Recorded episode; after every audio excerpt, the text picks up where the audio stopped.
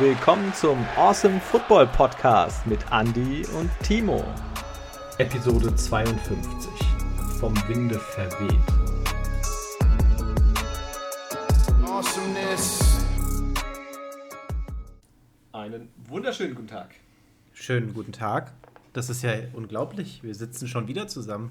Haben ja. wir nicht gestern erst? Gestern eine Folge mit den Jungs vom Who Germany Talk und heute unsere reguläre Folge. Sehr geil. Football. Football überall. Ja, jetzt nochmal alles auskosten, bevor irgendwann jetzt die Saison doch schneller zu Ende geht, als uns das allen lieb ist, gell? Ja, haben wir gestern ja auch festgestellt, wo viele sagen, wir haben jetzt gerade die Hälfte rum. Nein, gefühlt sind wir irgendwie schon fast durch.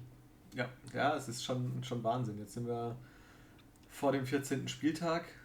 Ähm, ja, ist schon krass.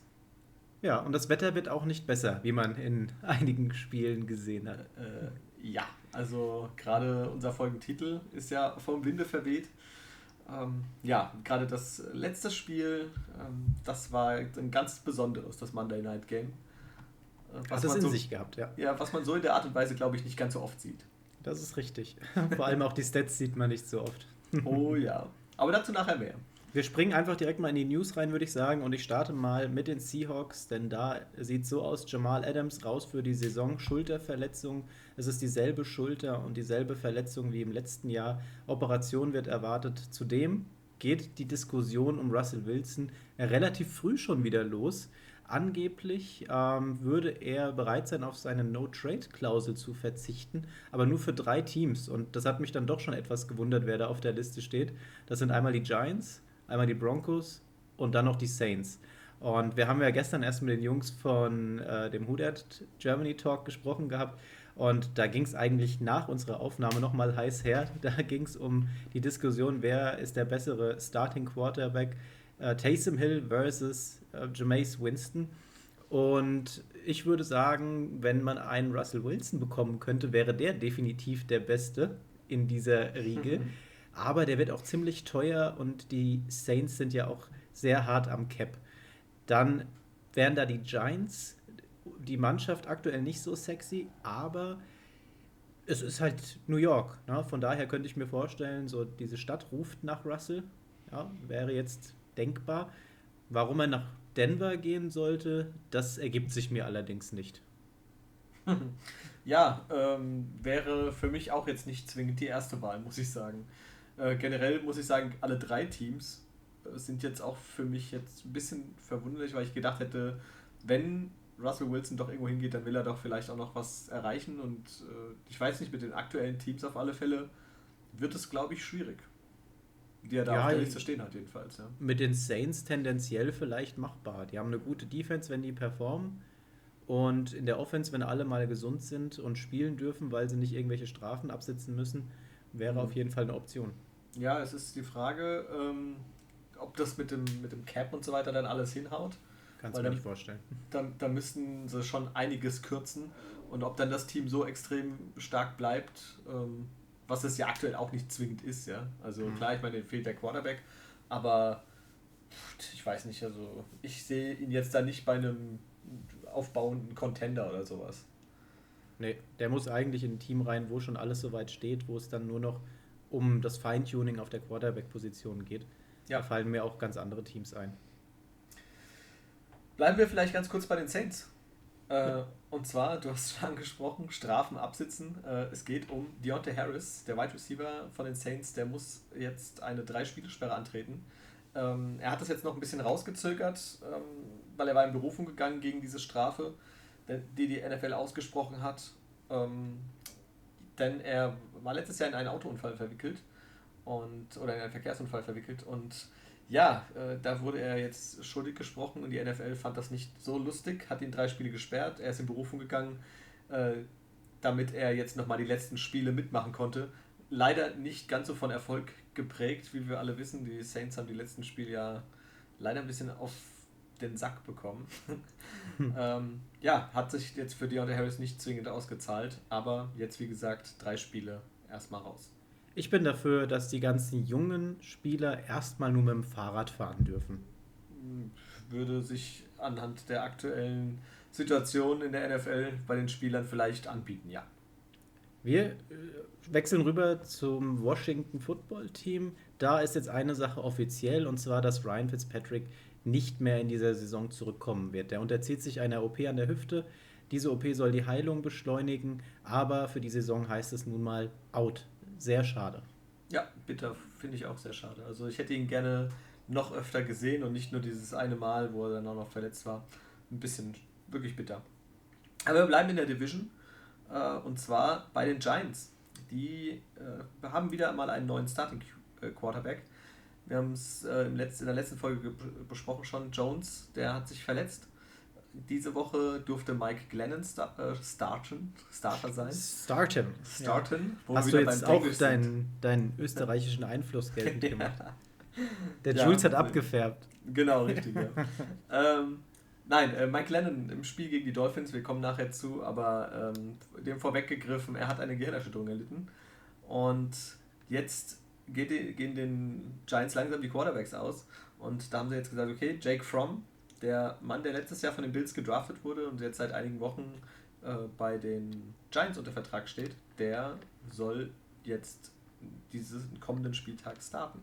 Also beide äh, Backup-Quarterbacks, die sie noch haben, Jake Fromm und ähm, der, der zweite, der, der hat beide noch nie einen Snap in der NFL gespielt. Also für beide eine Premiere. Ob das für die Giants dann so positiv ausgeht, muss man mal sehen. Free Win für die Chargers also. es deutet vieles darauf hin, ja. Wenn wir gerade beim Thema Chargers sind, Justin Herbert hat jetzt aktuell elf Spiele mit mindestens zwei Touchdowns und übertrifft damit Patrick Mahomes, der nur auf zehn Spiele mit zwei Touchdowns in den ersten zwei Seasons gekommen ist. Nummer eins aktuell noch Dan Marino, der hatte 13 Spiele mit jeweils zwei Touchdowns, also mindestens zwei Touchdowns. Wird spannend, ob Justin Herbert sich da die Eins noch holt. Ja, ich denke mal, gegen die Giants wäre das bestimmt möglich, da nochmal auf alle Fälle zwei weitere nachzulegen, oder? Ja, denke ich auch. Dann ähm, kommen wir vielleicht kurz zu den Bengals. Die haben im Spiel gegen die Chargers Linebacker Logan Wilson verloren. Der muss sich, äh, hat sich eine Schulterverletzung zugezogen und jetzt nach den Untersuchungen sieht es tatsächlich so aus, als könnte das tatsächlich sogar eine Season-Out-Verletzung für ihn sein, was natürlich sehr, sehr bitter wäre, denn der war eine ganz wichtige Säule in der Defense, gerade auf der Linebacker-Position bei den Bengals. Wer auf jeden Fall auch raus ist, ist der Cornerback der Ravens, Marlon Humphrey, raus für die Saison. Auch eine Verletzung.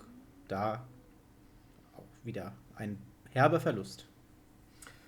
Ein weiterer, naja, herber Verlust, fragen wir mal, sagen wir mal so, ob es das einer ist, weiß ich nicht äh, aktuell.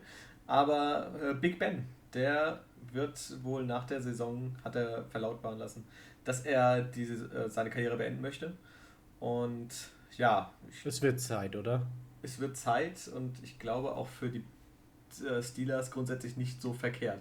Auch wenn ich sagen muss, äh, ich bin tatsächlich ein bisschen ratlos, wer bei denen dann der neue Quarterback werden soll. Weil, wie gesagt, äh, Mason Rudolph und Dwayne Haskins, da sehe ich jetzt gerade keine ganz so rosigen Zeiten auf sie zukommen.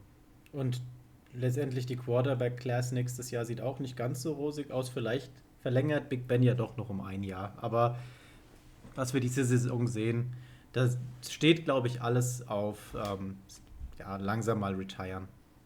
Ja, ähm, ich überlege gerade, Quarterback-Class ähm, letztes Jahr. Ähm, die Pittsburgh, wie heißen sie dann von, von aus dem College Football? Pittsburgh College, ähm, der Quarterback von denen, Pickett, glaube ich, heißt der. Kenny Pickett, danke. da, danke Google. Danke, äh, Andy. Kenny Pickett, äh, der ist äh, bei den Pittsburgh Panthers und der spielt eine wirklich starke Saison. Und ich hatte jetzt gerade letztens mit einem ähm, Steelers-Fan nämlich gesprochen gehabt und der hat sich gewünscht, dass die Pittsburgh äh, Steelers von den Pittsburgh Panthers eventuell doch, wenn sie den verfügbaren Spot hatten, äh, für Kenny Pickett gehen würden. Weil der natürlich gerade als Sohn der Stadt und so weiter da super reinpasst. Wäre natürlich vielleicht dann wiederum eine gar nicht so verkehrte Idee. Hoffen wir, dass ihm die Stadt auch wirklich gefällt. Ja, aktuell ist er ja am College jedenfalls noch ganz gerne da. Und er ist auch nicht ganz so unerfolgreich, muss man sagen. Übrigens wusstest du, natürlich weißt du es jetzt, aber bei den Packers, AJ Dillon, was der vor seiner NFL-Karriere gemacht hat, jetzt weißt du es. Jetzt kannst du glänzen. Ich, ich kann glänzen. Ja, natürlich weiß ich das. Ich habe mich natürlich super vorbereitet und habe gesehen, dass AJ Dillon mal äh, Türsteher war. Ja, in einer Bar. Auch ziemlich krass. Na, natürlich, man muss auch dazu sagen, jetzt ganz ehrlich, Timo hat mir das natürlich vor, dem, äh, vor der Folge jetzt gesagt. Sonst hätte ich das niemals gewusst. Ja, also. Hast du noch was auf deinem hm. schlauen Zettel stehen? Nö. Nö? Äh, ich guck mal. Ich bin eigentlich auch durch bei mir. Dann. Ja, wenn du durch bist und ich durch bin, dann machen wir doch direkt mal mit den Spielen weiter, oder? Ja, und das erste Spiel, das darfst du gerne ähm, mal zusammenfassen, denn das waren die Cowboys gegen die Saints. Cowboys gegen die Saints und die Cowboys holen sich das mit 27 zu 17. Taysom Hill ist gestartet für die Saints und der wird von den Cowboys auch direkt viermal intercepted. Das ist einfach Wahnsinn. Also er wurde so heiß erwartet von so vielen. Klar ist es jetzt nicht ähm, das Spiel, an dem man ihm messen sollte, aber vier Interceptions bei zwei Touchdowns, 19 von 41 bringt er an für 264 Yards. Der hat keinen guten Tag gegen die Cowboys gehabt. Da gab es ordentlich Gegenwind an der Stelle. Und ja, das äh, war jetzt erstmal nichts. Schauen wir mal, wie sich das Ganze dort entwickelt und wie dann tatsächlich die nächsten Spiele von ihm sein werden. Was meinst du? In welche Richtung tendiert das für Taysom Hill? Boah, gute Frage. Also ich äh, persönlich bin Taysom Hill Fan, muss man ganz klar sagen, aber nicht auf der Quarterback-Position. Ähm, mal ist okay und als Allzweckwaffe super, aber als Starting Quarterback oh, sehe ich nicht ganz so toll und wir haben gestern das ja schon mal äh, ein bisschen thematisiert und äh, da wurde ja heiß diskutiert. Ähm, ich persönlich sehe Taysom Hill nicht als Zukunft der Saints. Auf nicht als Starting Quarterback. Nicht als Starting Quarterback, ja. Ich glaube, da sind wir uns einig, was das angeht. Ja. Ähm, insgesamt so die dritte Interception im vierten Quarter, die war mehr als ärgerlich. Das hätte jetzt nicht unbedingt sein müssen. Ähm, die letzte Interception zudem ein Pick 6 vom äh, Defensive End Carlos Watkins. Das war tatsächlich dann der Sargnagel für die Partie. Äh, Mika Parsons macht seinen zehnten Sack der Saison und für mich definitiv einer der heißesten Anwärter auf den Defensive Rookie of the Year. Denkst du, das wird was? Ja, das äh, ist auf alle Fälle einer der heißesten, wenn nicht sogar der heißeste Kandidat, weil das, was er abliefert, seit äh, mehreren Wochen jetzt schon, ist wirklich brutal effektiv und brutal gut. Also ähm, macht Spaß, ihm zuzugucken und der ist einfach so, so verdammt schnell. Der hat so gute Hände, das ist echt ähm, gut. Er kann sich an seinen Leuten perfekt vorbeiarbeiten. Also echt immer gefährlich. Gefällt mir auch ziemlich gut. Taysom Hills Leistung abseits der Interceptions eigentlich ganz okay, wenn man mal so schaut. Er ist elfmal gelaufen für 101 Yard.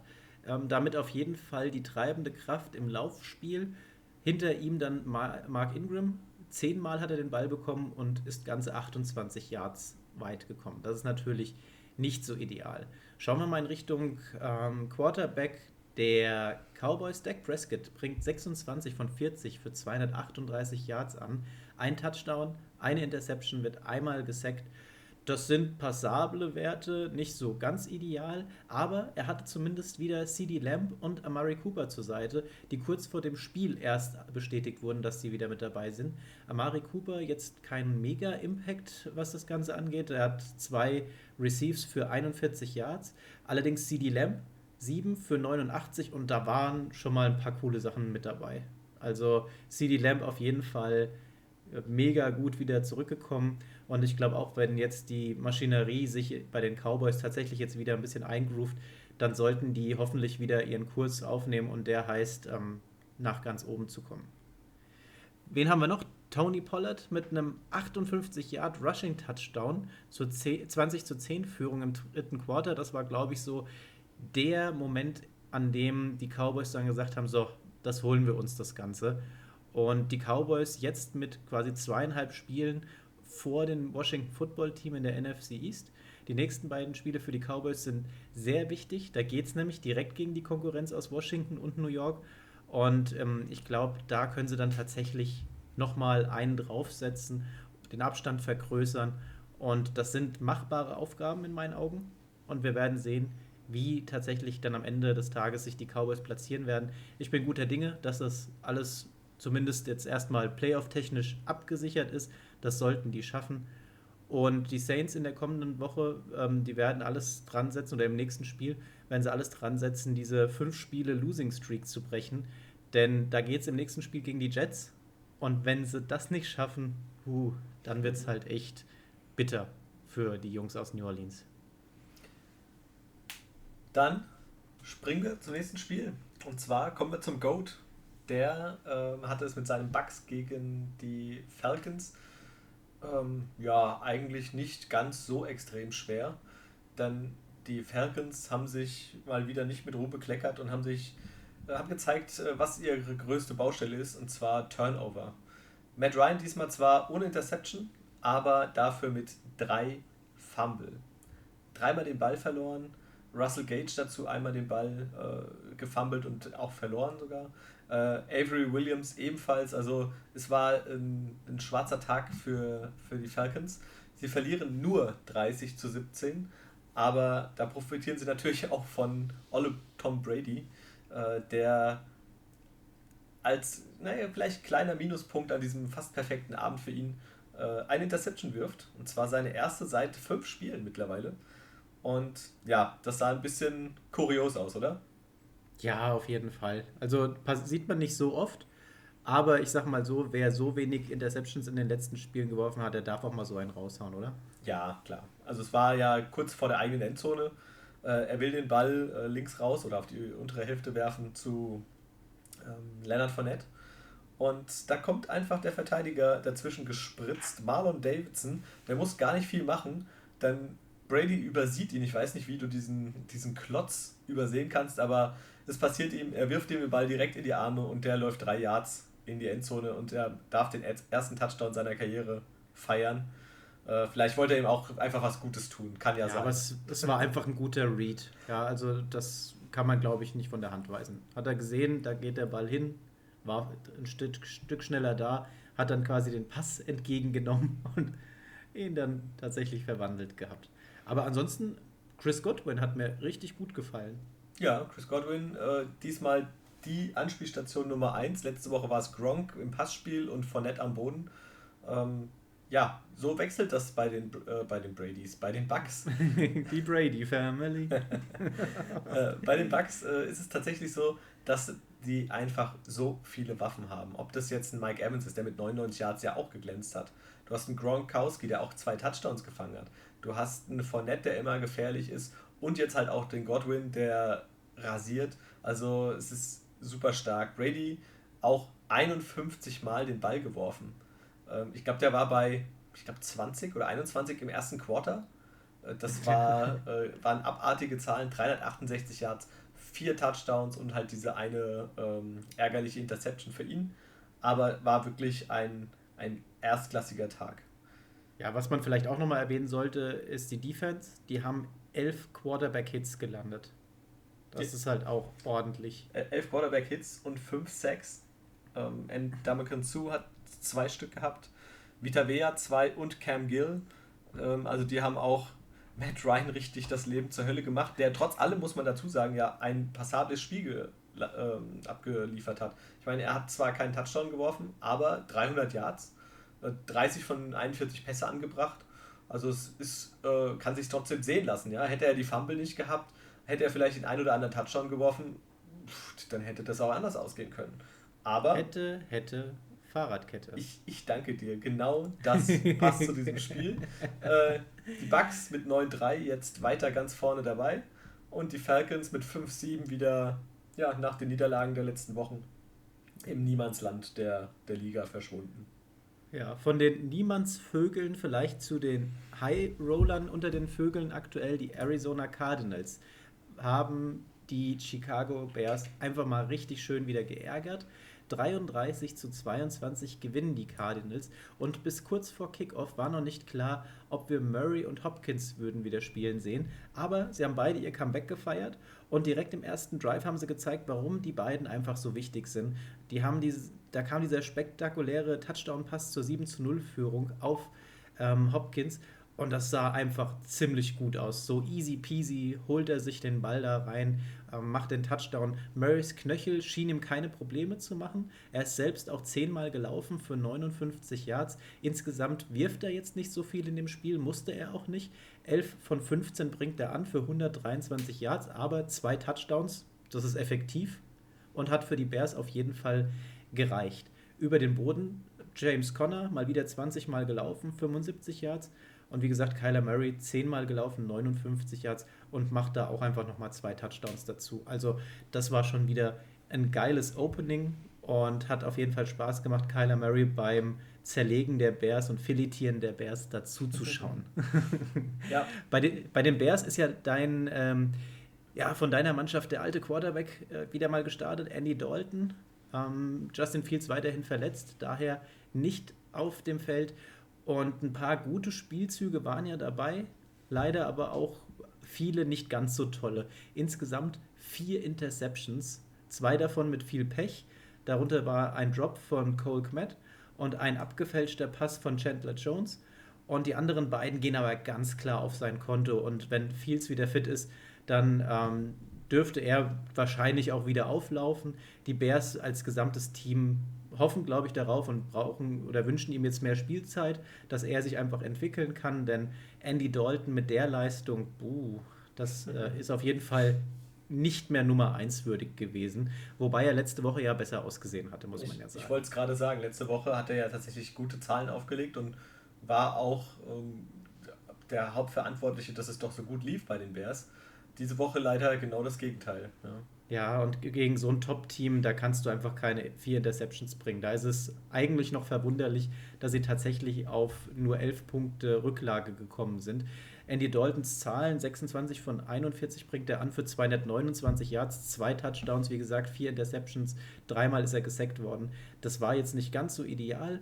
David Montgomery, glaube ich, so der ähm, Most Impact-Spieler der Partie von den, von den Bears 21 Mal ist er gelaufen für 90 Yards, macht einen Touchdown.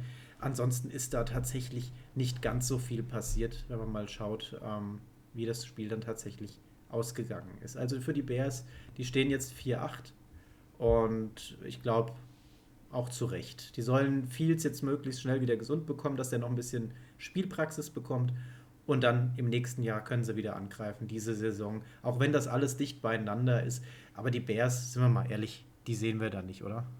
Nicht wirklich, ehrlich gesagt, ja. Also da ist doch, liegt doch sehr viel Arbeit äh, bei den Verantwortlichen.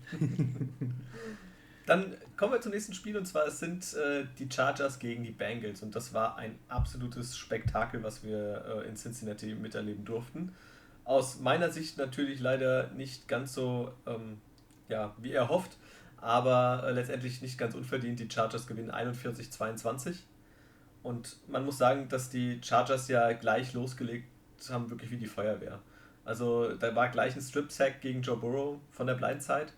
Ähm, in der Folge direkt äh, zwei Touchdown-Pässe auf Eckler, äh, der wirklich was äh, super Spiel, äh, auf Eckler, auf Keenan, Keenan Allen, ähm, der keine riesen Yards erzielt hat, aber diese beiden Touchdowns, in denen er mega frei aufgetaucht ist in der Endzone, ähm, ja, für sich verbuchen konnte.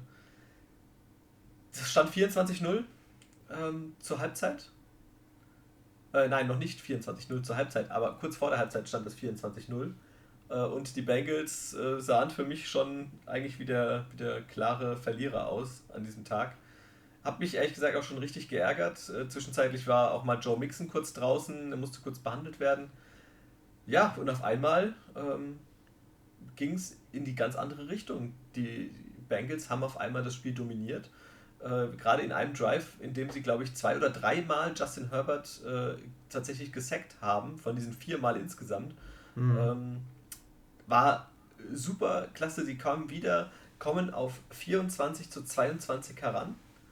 äh, während dieser ganzen Aktion äh, stand der, der Finger von Joe Burrow mal ein bisschen ab, gell? Oh, das war so böse aus. Ja, ja die, die Amis sagen ja gerne dann Pinky Finger. Ja, ja das ist der kleine Finger. Genau. Ja, der äh, da nicht ganz so gut aussah. Und ich habe eigentlich gedacht, weil das ist ja die Wurfhand gewesen, ne? Ja. Ähm, ich habe eigentlich gedacht, oh shit, das war's jetzt. Im ersten Moment habe ich es auch gedacht. Dann hat er ja ein bisschen probiert, mit einem Handschuh zu werfen äh, an der Seitenlinie und immer mit schmerzverzerrtem Gesicht.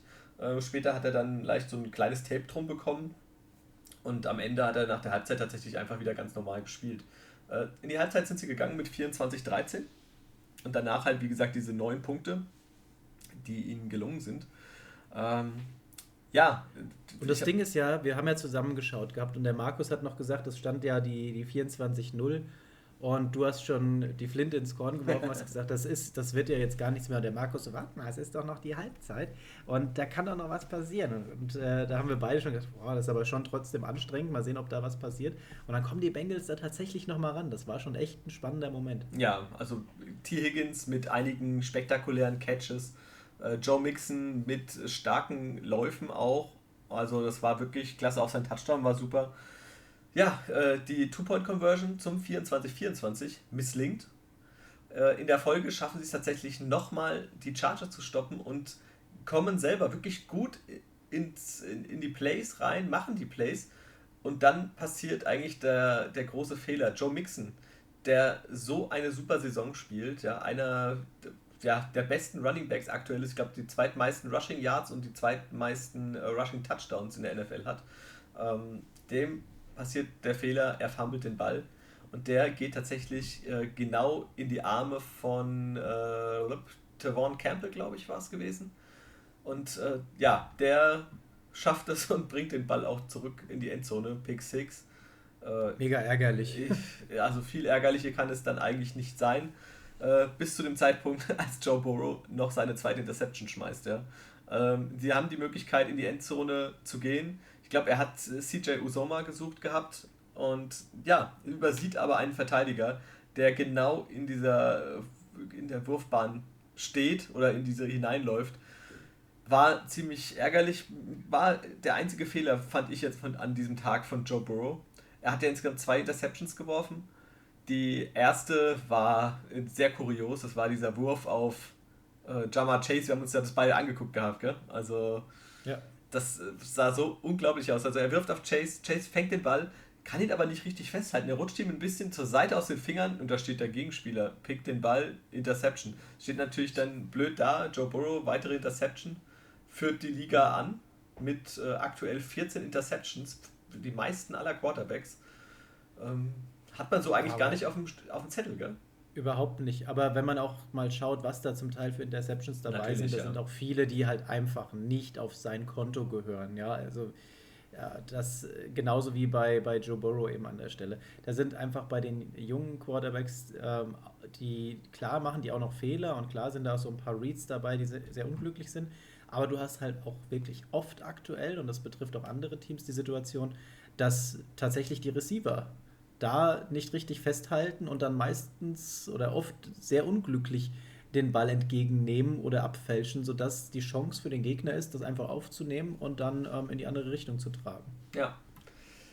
Am Ende, wie gesagt, die, die Chargers, das äh, bessere Team, der, der bessere, als, als besserer, mit dem besseren Ergebnis für sich gehen sie vom Platz. Und, dadurch beide Teams jetzt mit 7-5 und beide auch gleich auf im Playoff-Rennen. Wir hatten das gestern kurz äh, schon mal ja besprochen gehabt und für mich ehrlich gesagt haben die Bengals tatsächlich so ein bisschen denn das schwerste Restprogramm, was da noch übrig ist. Also Sind wir gestern durchgegangen, hast du recht. Also das wird nicht so einfach, da haben es die Chargers tendenziell etwas einfacher im direkten Vergleich. Hoffen wir mal, hoffen wir natürlich alle für die Bengals, dass sie es schaffen. Äh, ich glaube, es, ist, wird, es wird sehr schwer, ähm, in die Playoffs zu kommen dieses Jahr. Ah, aber, da, ab, Hype. aber man muss auch dazu sagen, ganz ehrlich, vor der Saison hätte, glaube ich, hätten die wenigsten Bengals-Fans überhaupt das erwartet, äh, das Team aus Cincinnati da zu sehen. Ja, also mit Playoffs, glaube ich, haben nur die ganz, ganz Mutigen gerechnet. Äh, dass sie jetzt sieben Siege schon haben, äh, das ist äh, absolute Krönung und alles, was on top kommt, nehmen wir natürlich sehr gerne. Ja, wir haben ja vor der Saison, glaube ich, beide gesagt gehabt, also es wird schwer, dass es dieses Jahr schon klappt. Wir sehen das eher tendenziell im nächsten Jahr kommen. Von daher finde ich das mega gut. Also gerade die beiden Teams, Bengals und Chargers, die hype ich momentan so ein bisschen. Und da freue ich mich schon, wenn es für die vielleicht beide sogar weitergeht. Also Belief an die Bengals, das klappt und die Chargers kommen da auch irgendwie rein. Und dann sehen wir, glaube ich, ganz coole Playoff-Spiele. Dann. So, was weniger cool war, was wirklich weniger cool war, und da kommen wir dann zu den Vikings gegen die Lions. Die Lions haben sich gedacht, wir tanken das nicht komplett durch, wir holen uns jetzt tatsächlich mal den Sieg. Aber ja, was war das für ein Spiel? Nach zwölf Spielen hat es dann endlich geklappt und die Vikings müssen sich jetzt erstmal anhören, dass sie gegen ein Nuller-Team verloren haben. Und ähm, war spannend bis zum Schluss. Das Spiel sah schon eigentlich wieder mal weggeworfen aus, aus der Sicht der Lions. Denn, ähm, äh, keine Ahnung, also wir, hatten, wir haben alle so da gesessen und gesagt, ja, wie können die denn jetzt dieses Spiel wegwerfen? Die hatten das eigentlich im Sack gehabt. Die haben über weite Teile tatsächlich so ausgesehen, das funktioniert und dann ich glaube, das war vier, fünf Minuten vor Schluss, dann lassen sie da tatsächlich die Vikings nochmal zum Zug kommen und du denkst, ja, jetzt haben sie es schon wieder weggeworfen.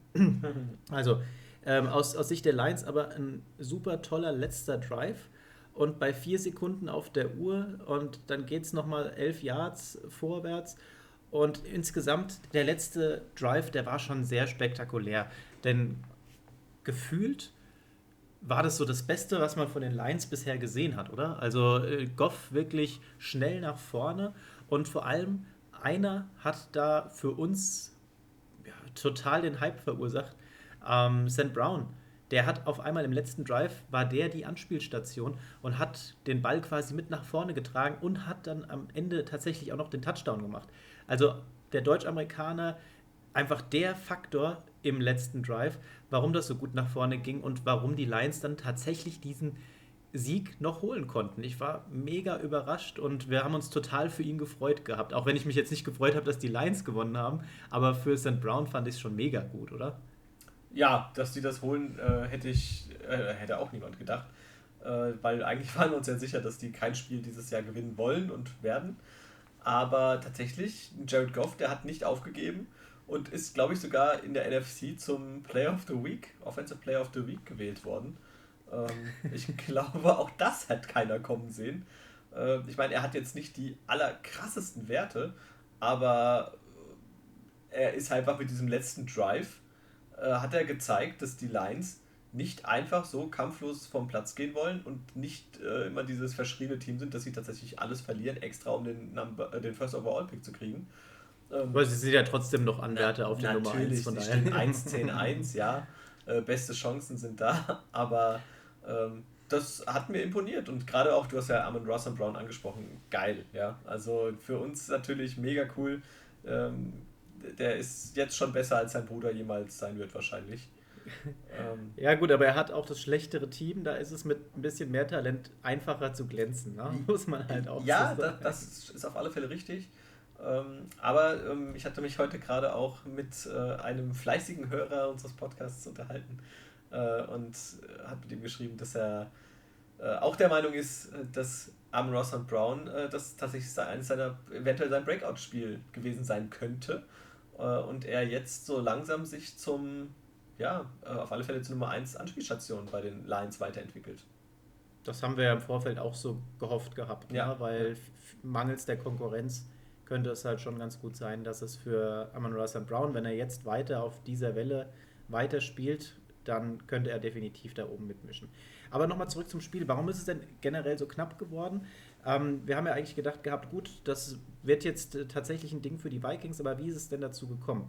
Ähm, das war tatsächlich diese Situation, als ein Play-Action-Call in der eigenen Hälfte irgendwie nicht so gut aufgegangen ist, denn da war Blake Lynch äh, zur Stelle, kommt an Goff ran und der haut ihn den Ball einfach aus der Hand und die Vikings kommen an den Ball ran, punkten schnell und gehen in Führung. Zwei Minuten, knapp über zwei Minuten waren noch auf der Uhr keine Timeouts mehr für die Lions und da haben wir halt alle schon gedacht, boah, das wird nichts mehr. Ne? Dann kam dieser tolle Drive Und ähm, dann gewinnen die Lions tatsächlich noch. Auf der anderen Seite bei den Vikings, Kirk Cousins, 30 von 40 bringt er an, 340 Yards, zwei Touchdowns, keine Interception. Also Kirk Cousins aktuell auf wirklich einem guten Kurs. Wir haben gestern auch kurz das angeteasert gehabt und drüber gesprochen gehabt. Ähm, der spielt momentan wirklich eine ganz saubere Saison an sich und ähm, hatte aber in dem Spiel tatsächlich, und da müssen wir vielleicht auch mal auf die vielen Verletzungen eingehen, ähm, auf eine, einige Leistungsträger verzichten müssen. Wir haben zum Beispiel Left Tackle Chris, Christian Dorisor vermisst. Wir haben die beiden Linebacker, Eric Kendricks und Anthony Barr, die waren nicht dabei. Wir haben äh, Running Back Delvin Cook, auf jeden Fall herber Verlust, dass der nicht dabei war. Und ähm, außerdem Pass Rusher Everson Griffin, die waren alle schon von Beginn an nicht dabei. Und dann noch ein weiterer Ausfall. Kurz nach Spielbeginn verletzt sich auch noch Adam Thielen. Vielen Dank dafür. Ich habe ganz einen Punkt irgendwie im Fantasy bekommen, aber davon mal ab. Ähm, da gehen dir halt einfach komplett sämtliche ähm, Waffen weg. Du hast zwar natürlich noch ähm, mit Justin Jefferson da jemanden, der dann natürlich diesen Schritt nach vorne gemacht hat und wirklich wahnsinnig performt hat. Er ist ja auf elf Receptions gekommen, 182 Yards und ein Touchdown. Ähm, der hat 14 Targets gesehen, also drei hat er nicht gefangen, elf sind angekommen. Wirklich mega gut, darunter der längste, ein 48 Yarder. Das war schon wirklich eine tolle Aktion und ähm, auch für mich einer der, der ja, wichtigsten Spieler für die, die Vikings aktuell. Und ähm, das äh, hat zumindest alles gegeben, um das Spiel noch irgendwie nach vorne zu treiben. Sollte dann aber am Ende des Tages nicht sein. Nichtsdestotrotz, der Auftritt der Vikings dadurch etwas enttäuscht wirkend. Ähm, wenn du halt einfach gegen so ein Team wie gegen die Lions verlierst, ist das halt bitter, wenn du es einfach so knapp kommen lässt und die, die Leistung von Cousins, auch wenn die Zahlen gut waren, teilweise etwas durchwachsen gewesen. Da wäre vielleicht nochmal hier und da ein bisschen mehr drin gewesen. Aber am Ende des Tages ähm, kannst du das jetzt nicht zurückdrehen. Die Lions gewinnen hier. Und ähm, neben Amon Ra St. Brown kann man vielleicht auch noch mal kurz Jamal Williams erwähnen. Der ist nämlich 17 Mal gelaufen für 71 Yards. Und insgesamt kommen die, die Lions auf 100 Yards über das Rushing-Spiel und 296 über den Pass. Also das war tatsächlich für die Lions, denke ich mal, somit das spannendste Spiel dieser Saison. Und am Ende haben sie auch verdient gewonnen. Also sehr, sehr cool. Freut mich äh, für die Lions irgendwie. Ich finde, auch wenn ich nie große Sympathien für die Lions hatte, äh, ich weiß nicht, ob es daran liegt, dass sie 0-10-1 standen, aber irgendwie finde ich sie trotzdem sympathisch. Oder? Du nicht? Also das Sympathischste bei, bei den Lions ähm, tatsächlich war für mich immer Stafford. Und der ist nicht mehr da. Toll. Der ist nicht mehr da. Okay, dann äh, kommen wir zum nächsten Spiel äh, und zwar die Colts gegen die Texans. Und sehr spannend, sehr spannend. Sehr spannend. 31-0 geht das Ganze aus und äh, die Texans, die machen sich äh, drauf und dran und wollen scheinbar noch die Lions abfangen äh, auf den letzten Metern. Dann, äh, das war wirklich auch eine, ja, eine. eine Nullnummer. Bank, eine Nullnummer im wahrsten Sinne des Wortes, eine Bankrotterklärung. Aber, aber ich sag mal so, die Texans das einzige Team aktuell, die ja komplett aus dem Playoff-Picture raus sind. Die Lions immerhin noch mit einer theoretischen Chance. Wenn 37 Partien jetzt so laufen, ähm, wie sie laufen müssen, dann können selbst die Lions noch in die Playoffs. Die Texans sind komplett raus. Tja, ähm, dann, äh, es, es, ging eigentlich perfekt los, oder? Für die Texans. Äh, erster Pass von Taylor und direkt eine Interception. Äh, und was für eine. Also ganz kurios, äh, er versucht noch irgendwie seinen, seinen, ähm, seinen äh, Receiver an der Seitenlinie unten noch zu bedienen. Und ja, der, der Verteidiger geht dazwischen und fängt einfach nur die Interception. Also es ist ein äh, ja, komplett irre gewesen. Kenny Moore war das ja, der den Ball da gekriegt hat. Also ganz verrückt hätte kein, äh, also ich habe es nicht so erwartet, dass das direkt einfach mal so losgeht. Es gab auch für jeden äh, Coach in der NFL eine Katastrophe, wenn dein ganzer Gameplan direkt ab äh, dem ersten Pass in die Hose geht. also das war echt äh, grausig. es lief generell an dem Tag nicht rund. Tyro Taylor mit 5 von 13 Pässen für 45 Yards, der konnte weiß Gott nicht überzeugen, musste dann noch, noch verletzt raus äh, zur Halbzeit und wurde dann, ähm, beziehungsweise in der zweiten Halbzeit und wurde dann im Laufe des Spiels von Davis Mills ersetzt. Der Rookie durfte nochmal ran, hatte ähnlich, äh, ähnliche Zahlen aufgelegt, 6 von 14 Pässe, äh, die er angebracht hat, 49 Yards, also auch der gleiche Average. Ähm, ebenfalls zweimal gesackt, also war ein gebrauchter Tag für die, die Offense der, andere, der Texans. Ja. Andere Quarterbacks gewinnen ein Spiel mit zwei von drei angebrachten Pässen für 19 Yards. Aber man muss auch dazu sagen, dass die ein besseres Laufspiel haben. also das, was bei den, bei den Texans abgegangen ist, also auch Rex Burkhead achtmal für 30 Yards ähm, und danach ist nicht mehr viel. Ja? Du hast dann einen Receiver mit Brandon Cooks, der einmal gelaufen ist für 16 Yards. Taylor Taylor selbst Davis Mills selber gelaufen äh, und dann verließen sie ihn eigentlich auch schon. Also wenn der Rex Burkhead der Leading Rusher ist deines Teams, dann äh, hast du natürlich auch nicht viel richtig gemacht. Sie hatten Philipp Lindsay entlassen. Ähm, ich weiß nicht, ich glaube David Johnson auch verletzt oder Covid, weiß nicht, was aktuell direkt mit ihm ist, aber äh, jedenfalls auch wohl nicht dabei gewesen. Ja, und dann wird es natürlich zappenduster. Auf der anderen Seite bei den Colts natürlich genau das Gegenteil. Wenn du einen Jonathan Taylor hast, der den Ball 32 Mal läuft für 143 Yards und zwei Touchdowns. Äh, was willst du da tun? Ja? Dann brauchst du auch niemand anderen aufs Feld stellen. Dann brauchst du, äh, du hast eine gute O-Line, der blockt super vor, du hast Jonathan Taylor, der die Lücken sieht und da durchgeht. Ja? Und dann ist es auch Carson Wentz, der auf einmal, ich will nicht sagen glänzen, äh, aber der die Sache ruhig verwalten kann, ohne große Fehler und äh, in dem Falle dann halt alles richtig macht. Ja? Also ich meine, 16 von 22 Pässe ist okay. 158 äh, Yards ist nicht die Welt, aber ein Touchdown, keine Interception, einmal gesackt worden, ist ein solider Auftritt von Carson Wentz. Und wenn du dann so einen starken äh, Runner hast wie Jonathan Taylor, das ist, ist optimal. Ja, also. Ja, wenn du halt auch nicht musst, ne? Ja, natürlich, klar. Äh, er muss keine, keine Wunderdinge vollbringen. Äh, gestern haben wir darüber gesprochen, dass die Colts natürlich auch sehr von Pass-Interference-Strafen äh, gegen das gegnerische Team halt immer profitieren. Ähm, ja, es ist richtig, aber trotz allem, ähm, sie stehen jetzt 7-6. Sie gewinnen diese Spiele halt, die sie gewinnen müssen. Und ich denke tatsächlich, dass die Colts es auch noch in die, in die Playoffs schaffen werden. Ich würde es mir auch wünschen, tatsächlich. Von den Teams, die wir momentan so sehen, machen die Colts auf jeden Fall Spaß zuzuschauen. Und das sage ich, der jetzt nicht unbedingt der Carson Wentz-Fan ist. Aber das ganze Spiel sieht schon cool aus mit Michael Pittman Jr., der gefällt mir generell ziemlich gut, muss ich sagen. Dazu natürlich Jonathan Taylor und ähm, auch die Defense sollte man nicht außer Acht lassen, denn auch die landen elf Quarterback-Hits. Ja, insgesamt kommen sie auf ähm, 4-6 und das ist schon wirklich toll, was die Defense da wieder gezeigt hat, zusätzlich zu dieser Offense. Und für mich ein Team, ähm, die ich persönlich ganz gerne in den Playoffs sehen würde. Ja, Al-Khalin Muhammad war der, der Beste, sage ich mal, aus dieser Defense-Reihe mit zwei Sacks und drei Quarterback-Hits.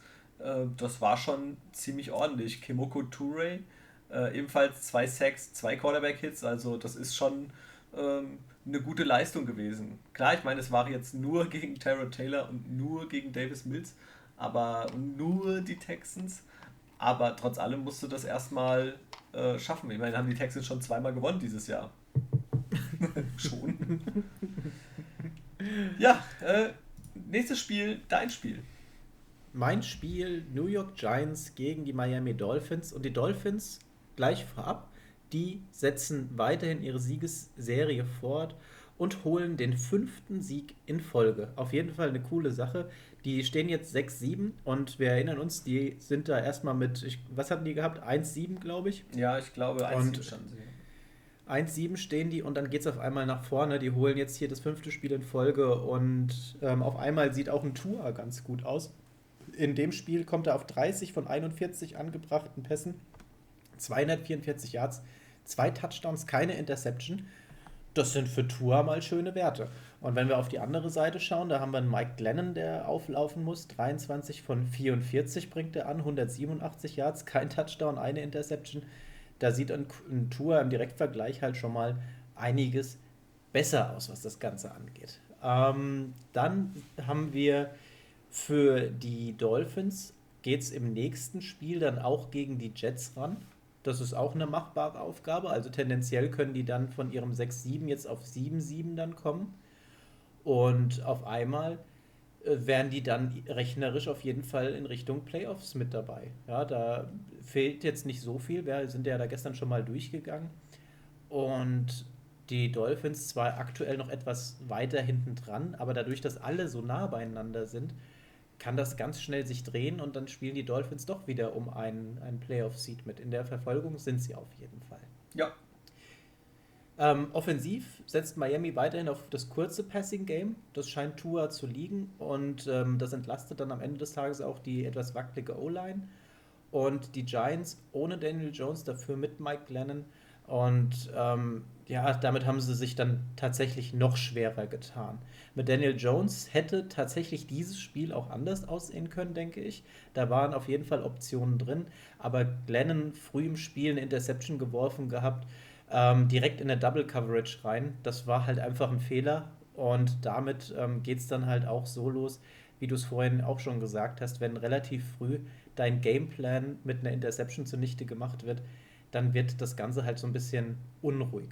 Ähm, der Einsatz von ihm steht auf der Kippe, wenn nicht sogar äh, generell zu Ende. Wir haben es gehört, Gehirnerschütterung hat er sich zugezogen, der Mike Glennon. Und ähm, auf der anderen Seite, bei den Dolphins muss man vielleicht nochmal erwähnen, da blüht gerade einer auf, und zwar Jalen Waddle. Der macht ähm, wieder ein tolles Spiel. Neun Receptions für 90 Yards. Zwar kein Touchdown, aber der fühlt sich sichtlich wohler bei den Dolphins. Es wird nach und nach immer besser. Das ist jetzt sein das ist das zweite oder schon das dritte Spiel in Folge, wo er wirklich sich sichtbar macht. Und ähm, gefällt mir schon mal ganz gut. Mal sehen, wie das Ganze tatsächlich dann ausgeht. Auf der anderen Seite, Receiving bei den Giants. Evan Ingram fängt viermal, 61 Yards das war das, was man da, glaube ich, erwähnen kann. Ja, und äh, die Dolphins ähm, sind übrigens auch erst das zweite Team in der NFL-Geschichte, das nach sieben Niederlagen in Folge es schaffen, fünf Spiele in Folge gewinnen zu können. Also das ist Respekt. Ja, vielleicht äh, stoßen die tatsächlich auch nochmal da oben rein, gell? Sind ja auch in der Hand. Und aktuell eins der heißesten Teams, würde ich sagen, tatsächlich neben den Patriots. Ähm, Wäre für mich jetzt nicht aktuell so überraschend, wenn die tatsächlich nochmal äh, das ein oder andere Spiel gewinnen und da oben doch nochmal irgendwie mitmischen könnten.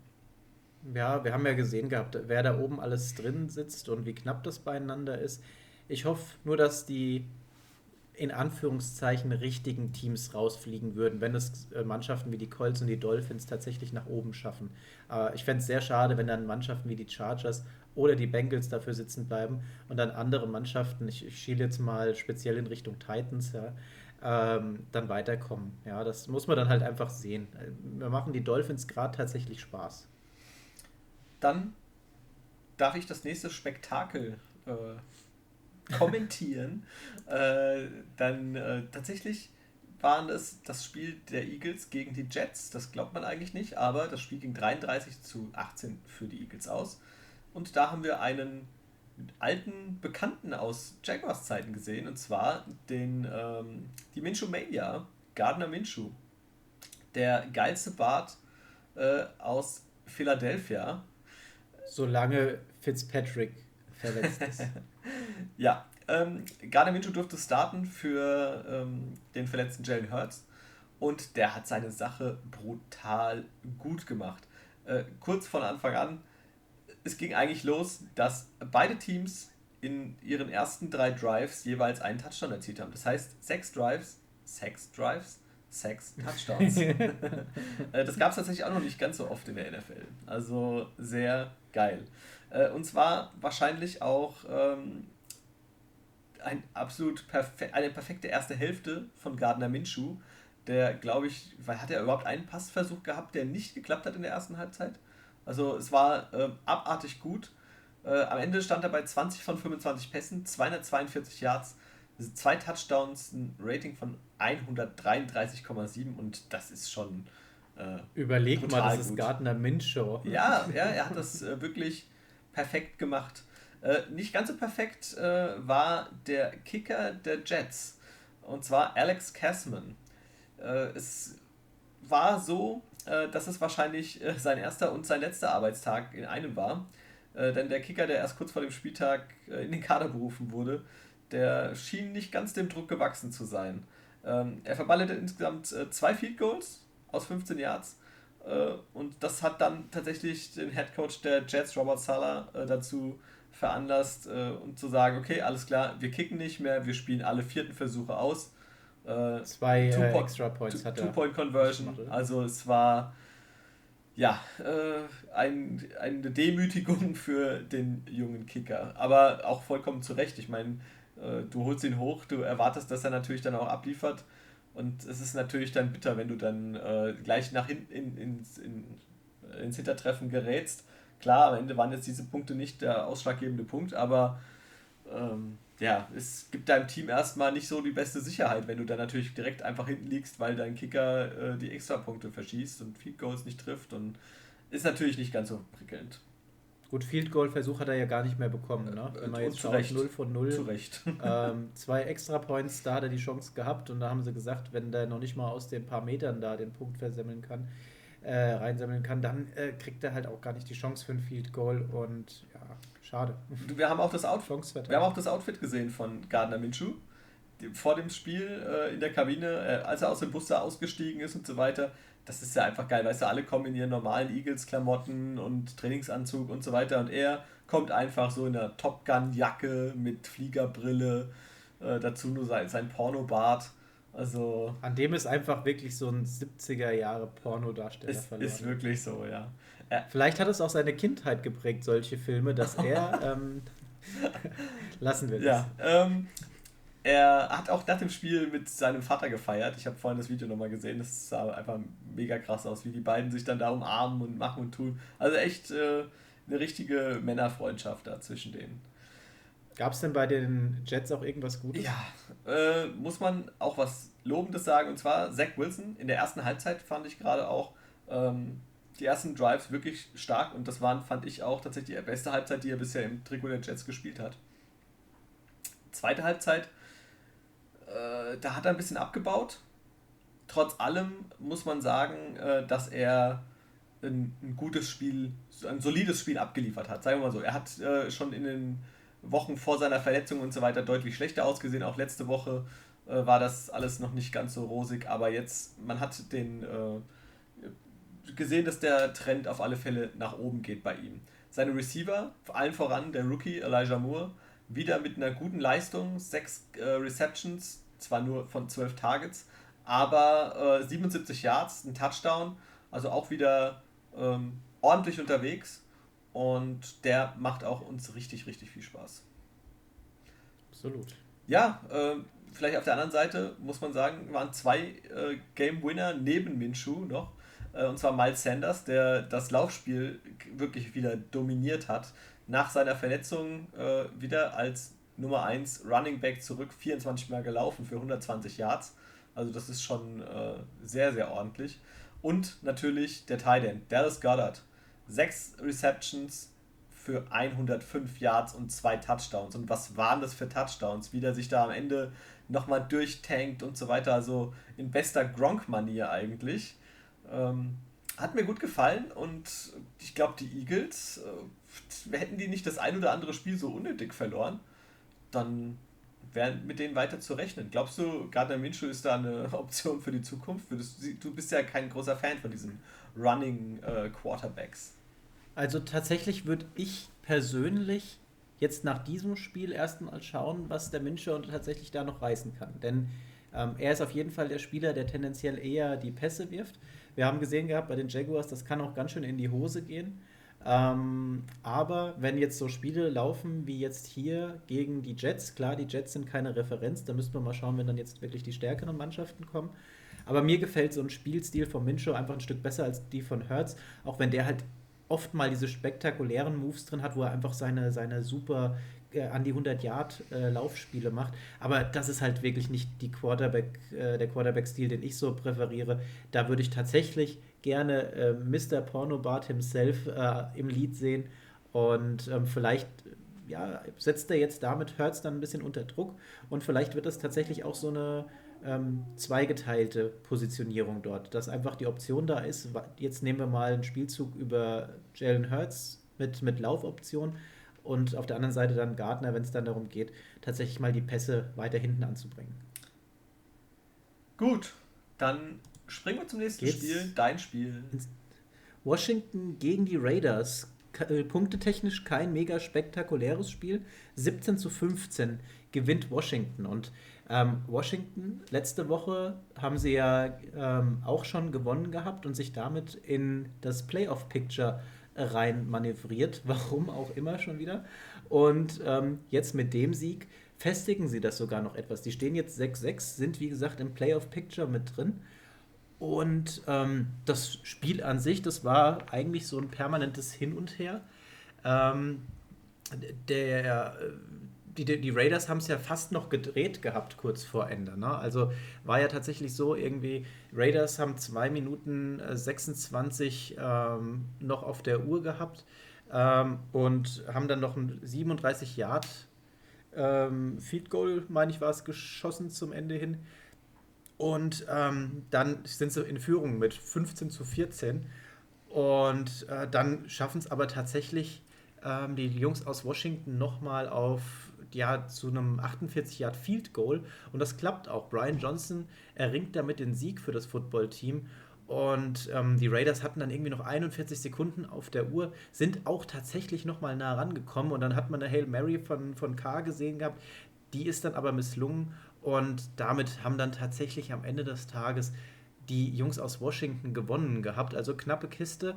Washington generell ging erstmal im ersten Viertel durch einen Touchdown-Catch von Logan Thomas in Führung. Das war echt gut gemacht. Ähm, dann haben wir Carlson gesehen gehabt. Der hat zwei Field Goals im zweiten und dritten Viertel äh, da verwandelt gehabt und damit quasi die Raiders weiterhin dran gehalten. Und dann hat man nochmal diesen Schlagabtausch gehabt, wie gesagt. Washington über Antonio Gibson, der dann einen 4-Yard-Touchdown-Catch zur Führung reinbringt. Jacobs kontert nochmal für die Raiders und dann versuchen die eine Two-Point-Conversion und die schlägt aber fehl. Ja, und das äh, sind dann auch wieder zwei Punkte, die liegen bleiben, die das Spiel vielleicht nochmal in die Verlängerung gebracht hätten. Hat alles nicht gepasst. Unterm Strich, der Sieg für Washington geht in Ordnung. Die Raiders haben nichts dafür getan, ihr, ja, ihren aktuellen Score so ein bisschen ins Positive zu ziehen. Beide Teams stehen jetzt 6-6. Und ähm, Logan Thomas, muss man sagen, fällt leider für den Rest der Saison aus. Der hat sich einen Kreuzbandriss zugezogen. Sehr schade fürs Footballteam, denn da geht einfach wieder eine Waffe flöten. Der war der beste Receiver vom Team, aber das will auch was heißen. Bei drei Receptions, 48 Yards, ein Touchdown, da ging halt nicht ganz so viel. Antonio Gibson war bei den ähm, beim Footballteam tatsächlich die treibende Kraft. Der ist 23 Mal gelaufen für 88 Yards. Tyler Heinecke, ja, 23 von 30 bringt er an für 196 Yards, macht zwei Touchdowns, eine Interception. Und Derek Carr, ähm, auch von den Stats her, 28 von 38, 249 Yards, kein Touchdown, keine Interception, zweimal gesackt worden. Das war, hm, ich würde mal sagen, passable Durchschnittsleistung. Ja, ich glaube, du hast jetzt das Spiel sogar insgesamt fast besser gemacht, als es war. also es, es, klang spannender, äh, dir dazu zu hören, als äh, ich das Spiel. Sich das anzuschauen. Ist, ist wirklich tatsächlich so, ja. Hätte ich mir einfach nur das angehört, hätte ich gedacht, boah, eigentlich war es trotzdem ganz okay, das Spiel. Aber ähm, ja, es ist halt 6-6-Team gegen 6-6-Team. Ähm, beide stehen irgendwie da, wo sie stehen. Ähm, ja, muss man glaube ich so, so hinnehmen. Ich bin auch irgendwie mit den Raiders auch wenn K grundsätzlich keine schlechte Saison spielt, bin ich da nicht ganz so glücklich irgendwie, wie das bei den Raiders ja, läuft. Und mit dem Footballteam muss man ja leider auch sagen. Ne? Ich meine, ich finde, Heineke, habe ich gestern schon mal gesagt, an sich ist ein cooler Quarterback, ein cooler junger Quarterback. Wenn der vielleicht sich noch ein bisschen entwickeln kann, ist da noch Potenzial mit drin. Ob es nach ganz oben reicht, ich wage es zu bezweifeln. Ähm, aber unterm Strich beim Footballteam halt einfach das Problem, dass die Defense nicht so performt, wie es in den letzten Seasons einfach der Fall war. Da war ja wirklich der treibende Faktor die Defense gewesen. Die Offense hat ja gar nicht stattgefunden. Das hat sich jetzt so ein bisschen geändert. Man sieht, die Offense ist etwas belebter als die letzten ein, zwei Seasons. Aber es reicht halt einfach noch nicht. Ja, die kommen jetzt dahin, weil die halt einfach auch in der, in der sehr schwachen Division sind. Mal sehen, ob die sich tatsächlich dann auch dort verankern können und äh, dass wir sie wieder in den Playoffs sehen. Aber Kommen sie da rein, dann kommen sie nicht tief. Dann würde ich sagen, mache ich einfach mal mit dem nächsten Spiel weiter. Und zwar, das sind äh, die Jaguars gegen die Rams. Und Die Jaguars äh, bekommen das nächste Spiel richtig auf die Mütze. Sie verlieren 7 zu 37. Äh, und das muss man auch sagen, äh, ganz klar und vollkommen zu Recht. Ja, also die haben eigentlich zu keiner einzigen Zeit äh, irgendwie wirklich einen Fuß auf den Boden gebracht und hatten auch nie die Chance, äh, dieses Spiel da in Führung zu gehen oder geschweige denn das Spiel eng zu gestalten.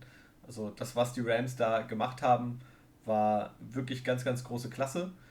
Matthew Stafford allen voran, wieder ein gutes Spiel von ihm, 26 Pässe von 38 angebracht für 300 Yards und äh, drei Touchdowns. Also das war wirklich allererste Sahne. Ähm, er hat alle seine äh, Receiver bedient, ob das OBJ war, der seinen Touchdown bekommen hat, Van Jefferson oder Cooper Cup. Ähm, also das war wirklich stark gemacht. Im Laufspiel, diesmal ohne den angeschlagenen Daryl Henderson, der zwar quasi ready to go gewesen wäre an der Seitenlinie, ähm, aber nicht gebraucht wurde. Äh, man hat ihn nur wirklich für den wirklich allerletzten Notfall dabei gehabt. Ähm, Sonny Michel, der Ex-Patriots-Spieler, mit 24 Carries für 121 Yards und einen Touchdown. Ähm, Ist man gar nicht gewöhnt von ihm. Ja, also wirklich, ich war sehr positiv überrascht und ich habe ihn mir tatsächlich in einer Liga äh, direkt in Fantasy gepickt vorher und hatte Glück, dass ich ihn aufgestellt habe und er mir an diesem Spieltag tatsächlich das Spiel gewonnen hat. Also. Du glücklicher. Ist, ja, man darf ja auch mal Glück haben. ich bin in der Abwärtsspirale aktuell gefangen.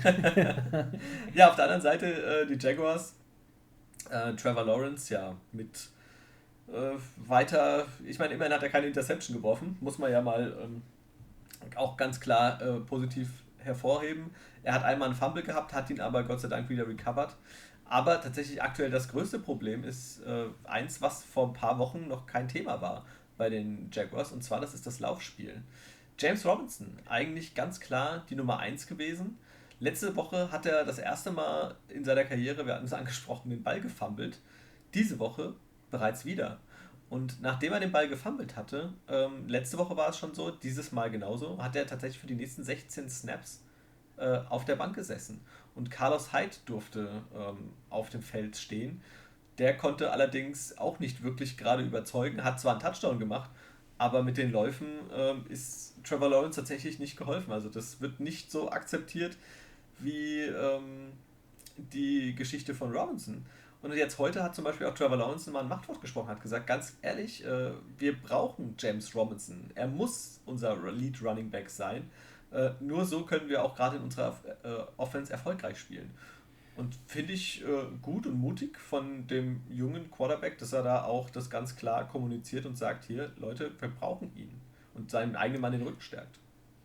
Aber ohne das vorher zu, gehört zu haben, habe ich eben gerade dasselbe im Kopf gehabt. Du kannst doch nicht hergehen und James Robinson, der ja quasi der einzige Spieler war, der in der letzten Saison überhaupt spielen wollte, ja, und dann fummelt er und du setzt den auf die Bank. Das kann passieren. Ich meine, was erwartest du denn? Du bist ein 2-10-Team und dann sagst du, pass mal auf, Junge, du fummelst uns den Ball, wir setzen dich jetzt auf die Bank. Das kannst du nicht bringen. Den musst du aufbauen, den musst du sagen, hier, ähm, na, das steh auf, sammel dich und greif weiter an. Ja, passiert und ähm, mach weiter. Ja, du kannst den doch nicht einfach dann auf die Bank setzen. Was ist das für ein Signal? Ja, also ist auch für mich äh, wirklich ein, äh, ja, ein, ein Moment, wo man sagt, ey, ganz ehrlich, wie, ist der Headcoach geworden?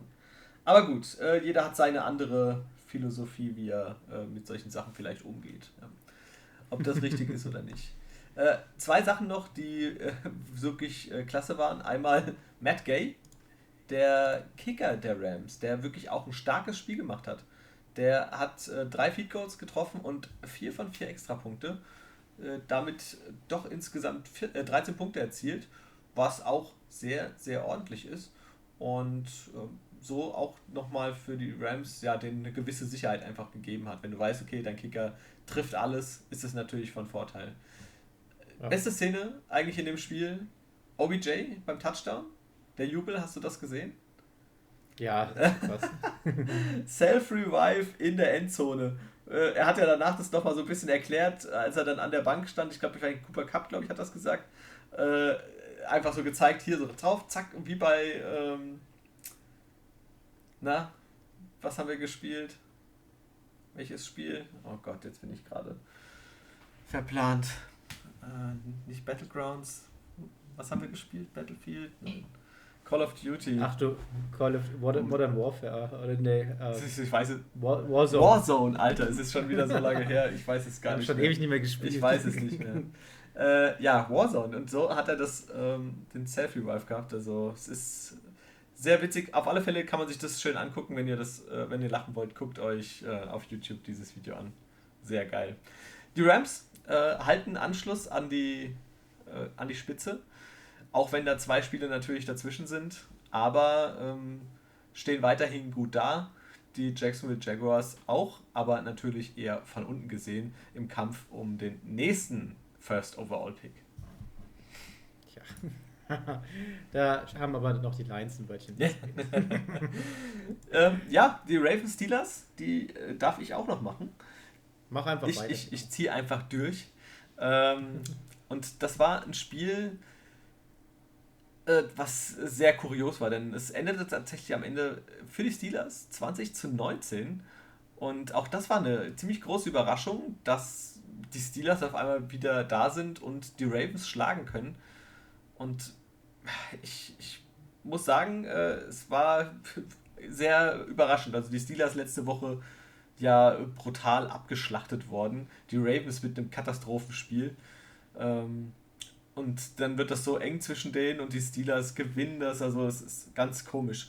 Äh, und es ist tatsächlich auch das erste Mal seit 13 Jahren gewesen, äh, dass es im ersten Quarter äh, keine Punkte zwischen diesen beiden Teams gab. Also das ging dann erst wirklich ab dem zweiten Quarter los, dass es da mit einem Touchdown für Baltimore begann. Aber ja, ich muss sagen, das war, ich glaube, das war das Spiel, was nachts lief. Wie war das denn gewesen? War das, lief das nachts oder war das eines der späten Spiele auch? Ich kann mich gerade nicht dran erinnern. Ich, ich habe es auch gerade nicht auf dem Schirm. Ich glaube, es lief abends, spät, nachts oder sowas. Also, ähm, es, es war, ein, war ein kurioses Spiel mit einem kurioseren Ende. Äh, aber die Defense der Steelers, äh, muss ich sagen, war wieder eigentlich das, was sie früher auch war. Und zwar äh, das Prunkstück dieses Teams. Wenn ich überlege, sieben Sacks gegen Lamar Jackson das ist schon äh, mehr als ordentlich. Ja, das ja, gut, wenn du da auch einen TJ Watt hast, der allein sechs Quarterback-Hits macht, ne, das ist halt schon eine Drei, Dreieinhalb Sacks an diesem Abend. Chris Wormley ebenfalls mit zweieinhalb Sacks. Also die beiden zusammen haben schon äh, sechs Sacks. Äh, dazu Cameron Hayward mit einem. Also das ist schon äh, allererste Sahne. War äh, brutal stark. Äh, vielleicht ganz kurz mal, um auf das Ende zu sprechen zu kommen. Also es war wirklich ein bitteres Ende für die Ravens. Es waren nur noch 12 Sekunden auf der Uhr ähm, und sie kommen mit 19 zu 20 ran. Anstatt aber halt auf das Field Goal zu gehen und eventuell sich in die Overtime zu retten, das ist ziemlich sicher, äh, versucht Baltimore einfach die Two-Point-Conversion. Das haben wir ja dieses Jahr schon mehrfach von, unter anderem von den Bills gesehen. Äh, und auch in diesem Fall jetzt hier ging es schief. Äh, Lama Jackson war so sauer, der hat danach seinen Helm wütend auf den Boden geworfen. Ähm, ja, ich weiß immer nicht, also ob man das in der Situation so machen würde. Also ich bin, muss sagen, ich bin da vielleicht ein bisschen konservativer. Ich denke mir nicht ja hopp oder top, sondern wenn ich wirklich, es ist kurz nur noch zu spielen und dann gehe ich halt nicht das Risiko sage, okay, komm, ich, ich schieße das Feed Goal. Vielleicht gewinne ich den Cointoss. Ich meine, hast du eine 50-50 Chance oder wenn du eine Defense hast, hier es läuft, du kannst das Team ähm, bremsen und gehst dann in die andere Richtung und gewinnst das Spiel. Aber so hast du entweder sagst du, okay, klar, du gewinnst es, das ist schön, aber wenn du es verlierst, ist es natürlich bitter und du stehst blöd da. Absolut. Also, ähm, ja, äh, es war, wie gesagt, äh, aus Sicht der Steelers äh, erfreulich, dass die Ravens das am Ende so verpatzt haben. Und ja, was soll ich sagen, bei den, bei den Ravens war auch wieder nicht alles alles Gold. Wenn ich gucke, Lamar Jackson war der beste Runner, äh, Marquise Brown mit 55 Yards der beste Receiver. Äh, ja, da ist noch sehr viel Luft nach oben bei den Ravens. Dafür, dass die 8-4 stehen, äh, da hätte ich eigentlich auch mehr erwartet. Muss ich ganz ehrlich sagen. Und ja. äh, die haben zwar jetzt kein brutal schweres Restprogramm, aber wenn sie weiter so taumeln wie die letzten Wochen, dann kann es auch passieren, dass die da noch rausfallen aus dem Playoff-Bild. alles, alles möglich momentan, das stimmt. Dann äh, machen wir weiter. Springen wir weiter, ja. Die 49ers treffen auf die Seahawks und wir beide haben gesagt, die 49ers die holen das, die Seahawks, die sind gerade so krass am Straucheln. Und ich habe auch mein Vertrauen so ein bisschen in die Mannschaft verloren, muss ich ehrlich sagen. Aber sie belehren uns eines Besseren. Ähm, sie gewinnen tatsächlich gegen den Divisionsrivalen und äh, vermiesen den 49ers so ein bisschen die Aufholjagd auf die Playoff-Plätze. Die Seattle Seahawks nach diesem Sieg ähm, auf 4-8 die 49ers aktuell auch auf diesem 6-Score, der anscheinend momentan sehr beliebt ist. Ähm, und was war das für ein Spiel generell? Am Ende ist es tatsächlich Carlos Dunlap, der einen Pass der Gäste verhindert und somit einen späten Ausgleich der 49ers ähm, unterbindet. Das war einfach eine mega krasse Aktion. Die Seahawks nach drei Pleiten endlich mal wieder mit einem Sieg und dann auch noch gegen den Divisionsrivalen. Das fühlt sich dann halt nochmal doppelt gut an, wenn du eh schon permanent gerade auf den Sack kriegst, aber dann schaffst du es, so einen Divisionsrivalen einfach mal das Bein zu stellen. Da freut man sich, glaube ich, tatsächlich. Und ich habe einen Kumpel, der ist ganz großer 49ers-Fan, der lebt in Amerika. Ähm, normalerweise, wenn die 49ers gegen die Seahawks gewinnen, dann ist er immer der Erste, der mich mitten in der Nacht noch kontaktiert. Ähm, von ihm habe ich nichts gehört. ist, ich, ich, genieße das aber und, und reite da auch nicht weiter drauf rum. Das ist dann eher so, wenn ich mich nicht melde, ist das für ihn nochmal mehr Ärger, als wenn ich dann nochmal drauf rumreite. Die Seahawks ähm, generell setzen in der Partie als erstes ein Ausrufezeichen. Ein perfekter Fake-Punt, den wir gesehen haben. Und daraus resultierend ein 73 Yards Touchdown auf äh, Lauf durch ähm, Travis Homer. Der hat sich, glaube ich, gefreut, mal so ein Ding zu verwandeln. Die Antwort folgte aber prompt durch George Kittle und anschließend äh, von Elijah Mitchell. Kittle mit einem brillanten Tag generell. Der hat vor der Pause auch noch einen weiteren Touchdown Pass gefangen gehabt und kommt insgesamt an dem Tag auf neun Receptions für 181 Yards und zwei Touchdowns. Der längste, wie gesagt, 4, äh, 48 Yards. Und ähm, gerade der in der Endzone, wo er hinten drin gestanden hat, das war schon ein geiler Catch, den er gemacht hat. Muss man neidlos anerkennen. Ähm, ansonsten die, äh, blieben die Seahawks aber generell dran. Zwölf Sekunden vor der Pause der zweite Touchdown durch den Rookie ähm, Eskridge von daher hat es dann irgendwie zur Pause 21 zu 23 gestanden gehabt.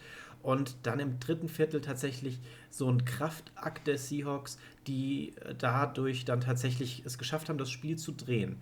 Dunlap mit äh, dem Sack in der Endzone, der läutete das Ganze ein, denn dadurch gab es ein Safety und somit dann auch den Ausgleich. Ähm, Wilson anschließend mit dem 12-Jahr-Touchdown-Pass auf Lockett bei noch 2 Minuten 28 auf der Uhr Fehler wurden natürlich auch gemacht, natürlich auf beiden Seiten und auch nicht zu wenige. Ähm, jeweils drei Turnovers stehen auf dem Konto, jeweils bei den Seahawks und bei den 49ers. Vier davon allein in der zweiten Hälfte des Spiels. Das sagt halt auch schon mal ein bisschen was über den Spielverlauf. Da, deswegen vielleicht auch einfach nur diese neun Punkte, gell? Also. Ja. schon, schon krass gewesen, ja. Ja, auf jeden Fall. Ähm, die zweite Hälfte generell aus 49ers Sicht, das war einfach halt nix. kann man, kann man glaube ich, so mhm. sagen.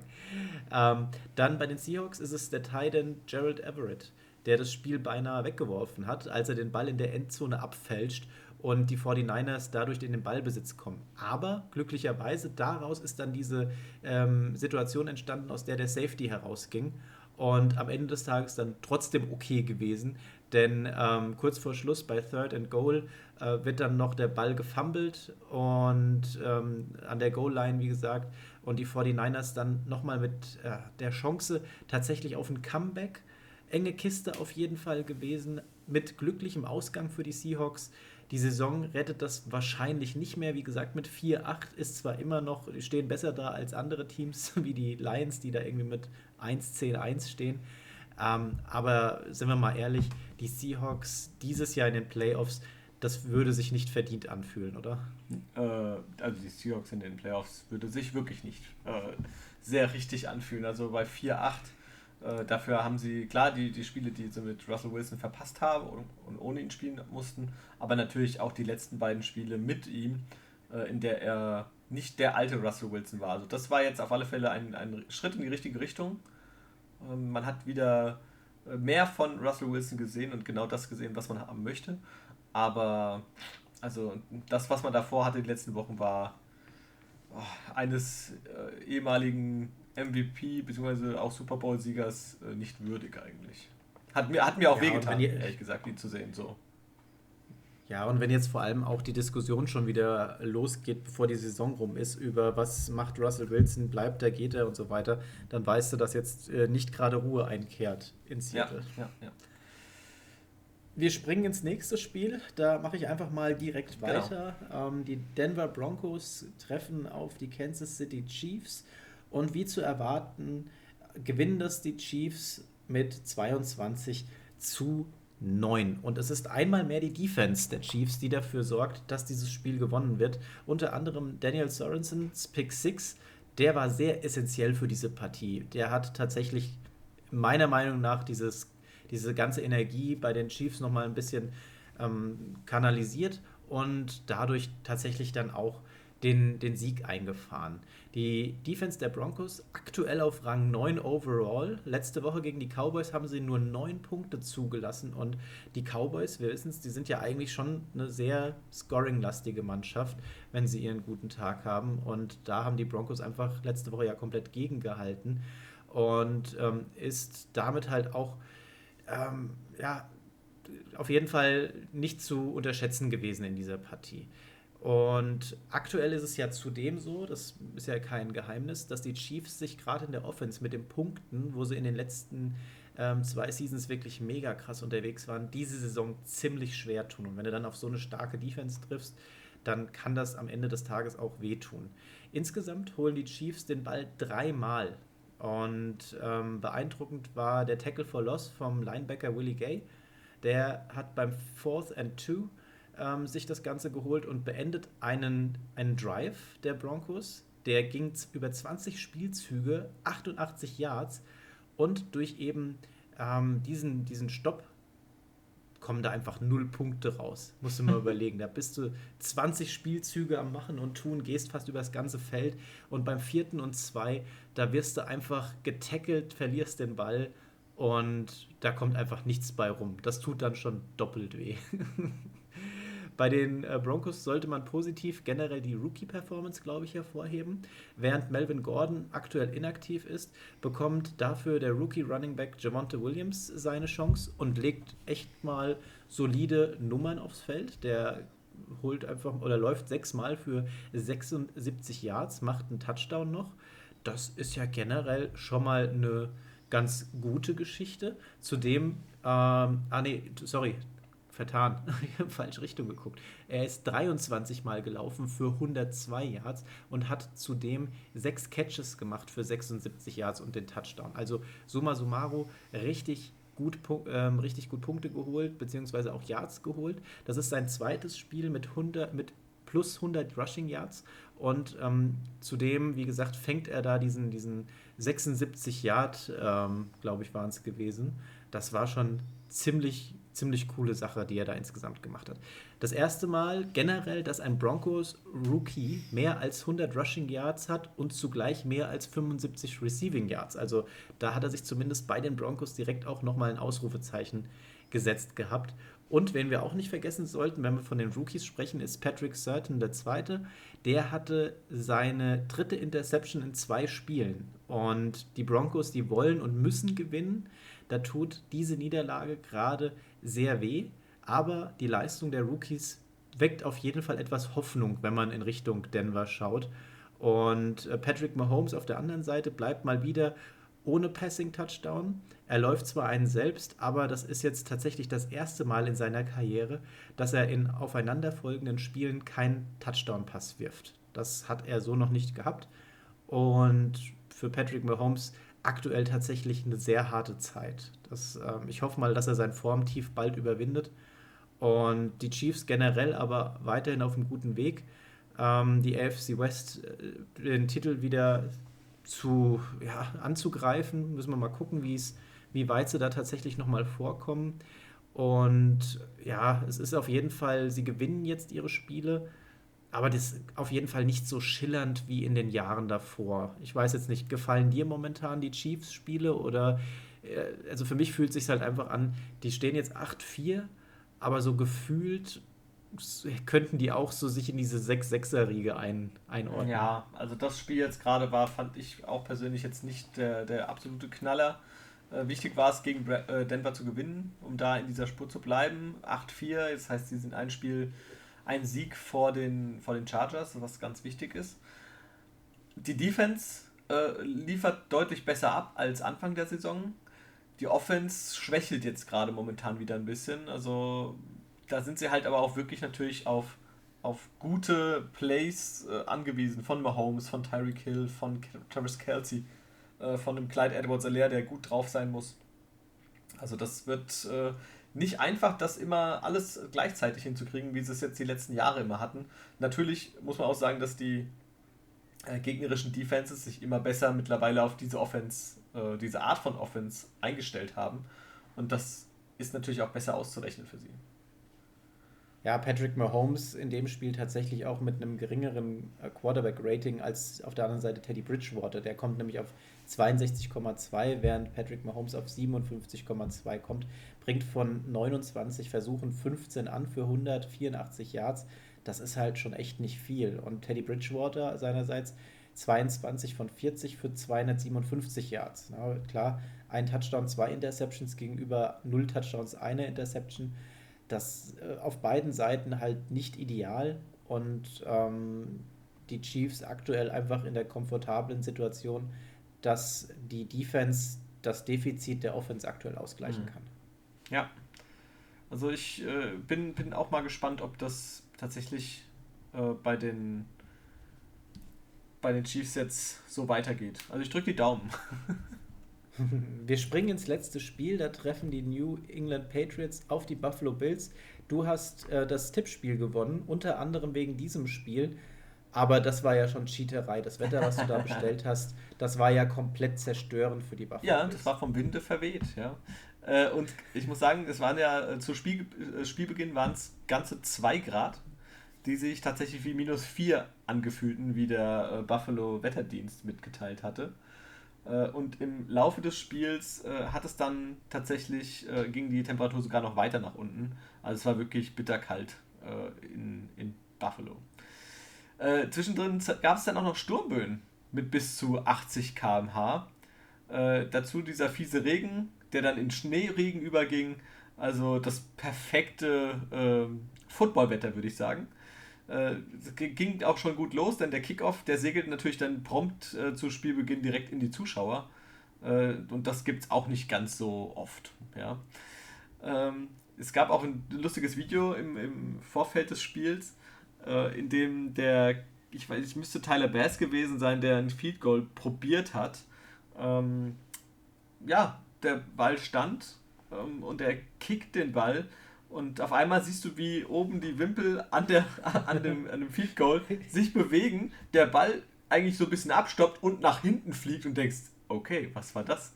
Ähm, also es war wirklich, wirklich brutal windig und aber die andere Seite hat man auch gesehen gehabt, ne? Da war ein Kick, der einfach dann beschleunigt wurde und gefühlt fast übers Stadion geflogen ist. ja, also äh, da gibt es ja äh, ja, also das gibt es nicht ganz so oft, aber in dem Fall äh, war es schon wirklich äh, ja, mehr als kurios. Denn das kuriose Spiel ging natürlich auch weiter. Auf Seiten äh, der Patriots hat man sich den Wetterverhältnissen her angepasst, würde ich sagen, äh, und hat äh, Bill Belichick das Spiel komplett umgestellt gehabt.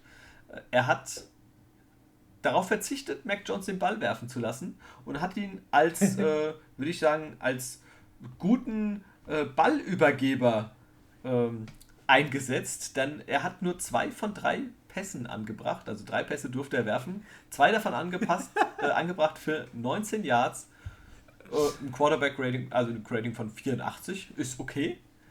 Äh, Josh Allen auf der Gegenseite hat tatsächlich äh, trotz allem den Ball werfen dürfen, 30 äh, Mal probiert, 15 davon angebracht, immerhin ein Touchdown. Ja, ähm, also im Direktvergleich Balls Deep hat Josh Allen gewonnen. Ey, Balls Deep, ja, auf alle Fälle. Klar, wenn du bei dem Wetter äh, den Ball wirfst, äh, keine Frage. Ich habe auch heute gelesen gehabt, ich weiß nicht, ob es stimmt, ähm, aber angeblich soll Mac Jones im Taucheranzug gespielt haben, also im Neoprenanzug darunter. Äh, da machen sich einige lustig, die gesagt haben, ja, kein Wunder, dass er nicht werfen durfte. Andere haben dann gesagt gehabt, nee, das hat er ja nur zum, zum Warm-up, also im, im, quasi in der Aufwärmung angehabt. Ähm, soll wohl ein Tipp von Tom Brady gewesen sein. Ja, es ist tatsächlich ein äh, Tipp. Also Tom Brady hat selbst äh, schon öfter in dieser Geschichte, in diesem, in diesem Anzug gespielt. Äh, der hat es damals Brian Hoyer gesagt. Und Brian Hoyer ist ja heute der ähm, Kollege im Quarterback Room von Mac Jones. Und der hat es wohl an Mac Jones weitergegeben. Also wenn es. Aber hilft, hat er es im Spiel angehabt? Ich, ich müsste lügen. Also ich ich, ich habe es nämlich nicht gefunden gehabt. Ob es tatsächlich so war, ich kann es mir ja fast nicht vorstellen. Ne? Aber äh, mit dem 2 von 3, das könnte man sich dann am Ende vielleicht doch irgendwie. Auf jeden Fall eine krasse ja, Sache. Ähm, Damian Harris, der ist super, hat super losgelegt. Äh, der Running Back der Patriots, 10 Mal gelaufen, 111 Yards, dabei einen 64 äh, Yard Touchdown Run hingelegt. Äh, das war tatsächlich auch, glaube ich, sogar einer der längsten Patriots-Runs äh, der letzten Jahre. Bei ihm war nur das Problem, er hat sich verletzt, äh, musste dann äh, während dem Spiel raus und er wurde durch Ramondre Stevenson ersetzt. Der ist 24 Mal gelaufen, kam aber dann nur in Anführungsstrichen auf 78 Yards. Äh, hat er trotz allem, finde ich, sonst sehr gut gemacht. Sie haben ihn gut eingesetzt und ja, war, war ordentlich gewesen. Also sie haben im, äh, am Boden das Spiel dominiert, dadurch natürlich auch äh, relativ viel Zeit von der, von der Uhr genommen. Und äh, am Ende hatte ich das Ergebnis gesagt, 14 zu 10 gewinnen die Patriots. Ähm, ist mhm.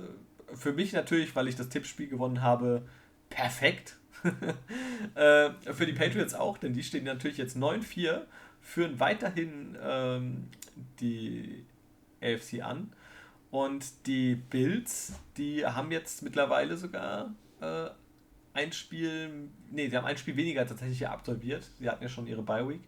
Äh, aber äh, sie müssen jetzt gucken. Also sie haben noch ein Spiel im direkten Vergleich gegen die Patriots auch. Äh, und sie müssen gewinnen, damit sie in der Division, in der AFC East weiter oben bleiben. Also dass sie jetzt aktuell auf Platz 2, damit sie aber die Patriots nicht aus den Augen verlieren. Also da müssen sie im direkten Duell das nächste Mal gewinnen. Auf jeden Fall, bleibt spannend. Und ähm, wir haben auch schon wieder die Zeit irgendwie verloren. Wir sind schon wieder knapp bei der eineinhalb Stunden. Ich weiß nicht, wo die Zeit hingeflogen ist, aber es macht einfach mega Spaß gerade. Gerade der Spieltag, der hatte es tatsächlich sehr in sich. Und ähm, ich hoffe, ihr teilt unsere Begeisterung für diesen letzten Spieltag und freut euch schon genauso wie wir auf den nächsten. Andi, wir sprechen über Top und Flops. Ich glaube, bei den Tops haben wir beide eine Person schon mal auf dem Radar? ja, äh, ich glaube für uns beide. Äh, Amon Rassan Brown. Also auch aus deutscher Sicht natürlich äh, perfekt. Ja. Ja, absolut. Bei den Flops, da sind es für mich die Texans, die mal wieder mit einer Nullnummer aus dem Spieltag herausgehen. Ähm, ich muss sagen, bei den Flops habe ich die Vikings stehen. Äh, die haben mich äh, persönlich enttäuscht. Also bei der Niederlage gegen die Lions, damit hätte ich nicht gerechnet, ehrlich gesagt. Also, dass das so, so kommt, keine Ahnung. Also, die, gerade die Vikings, die ja sonst in den letzten Wochen immer wieder für Furore gesorgt hatten, die gegen die Packers gewonnen haben, die super stark sind. Und jetzt verlieren sie gegen die Lions. Also, das zeigt einfach, wie äh, verrückt diese NFL-Saison ist. Absolut. Und wir springen direkt in den kommenden Spieltag rein, in unser Tippspiel. Und das Ganze startet na, mit den Vikings. Und zwar empfangen die die Steelers. Ich gehe trotzdem mit den Vikings. ähm, ich äh, gehe auch mit den Vikings. Mhm. Falcons at Panthers. Ich ähm, tendiere zu den Falcons. Falcons, Panthers. Ähm, ich würde sagen dass das die Falcons gewinnen. Ravens, Browns. Das wird ein schwieriges Spiel. Die Browns ja am Taumeln, die Ravens aber irgendwie immer mit irgendwelchen Lucky Punches. Ich vermute mal, dass das auch wieder die Ravens holen. Ähm, jetzt überlege ich gerade. Ja, ich, ich denke tatsächlich auch, dass es am Ende irgendwie, dass es schaffen. Ähm, ja, ich, ich gehe auch. Es ist zwar langweilig, aber ich gehe auch mit den Ravens. Ja. Seahawks gegen Texans, also wenn ich in die Seahawks beliebe, dann in so einem Spiel. Ja, ich glaube, alles andere wäre äh, verrückt. Also so wie die Texans jetzt drauf waren, äh, mal gucken, ob Tyrell Taylor spielen wird oder ob jetzt Davis Mills wieder losgelassen wird. Ich denke aber, die Seahawks mhm. sollten es packen. Raiders, Chiefs, Chiefs? Äh, da bin ich tatsächlich, das geht ja immer ziemlich hitzig hin und her. Ähm, ich, die Raiders haben die ja schon mal Glück gebracht. ja, aber ich glaube, die haben tatsächlich auch das letzte Mal, als ich auch auf die Raiders getippt habe, haben die Chiefs die zerstört. Äh, ich gehe jetzt auf die Chiefs.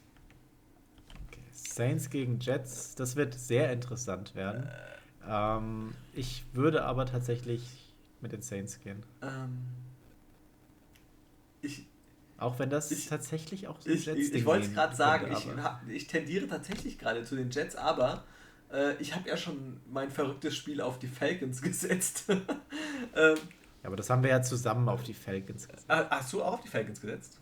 Echt? Oh, okay, ja. dann komme ich jetzt auf die Jets. Ich bin, ich, ich nice. setze auf meine Hoffnung in dem Jan sein Team. I'm a believer. Jaguars Titans, da trotz strauchelnder Mannschaft, die Titans müssen eigentlich die Jaguars besiegen. Ja, also Julio Jones ist ja wohl wieder ready to go. Der ist von IRA runter.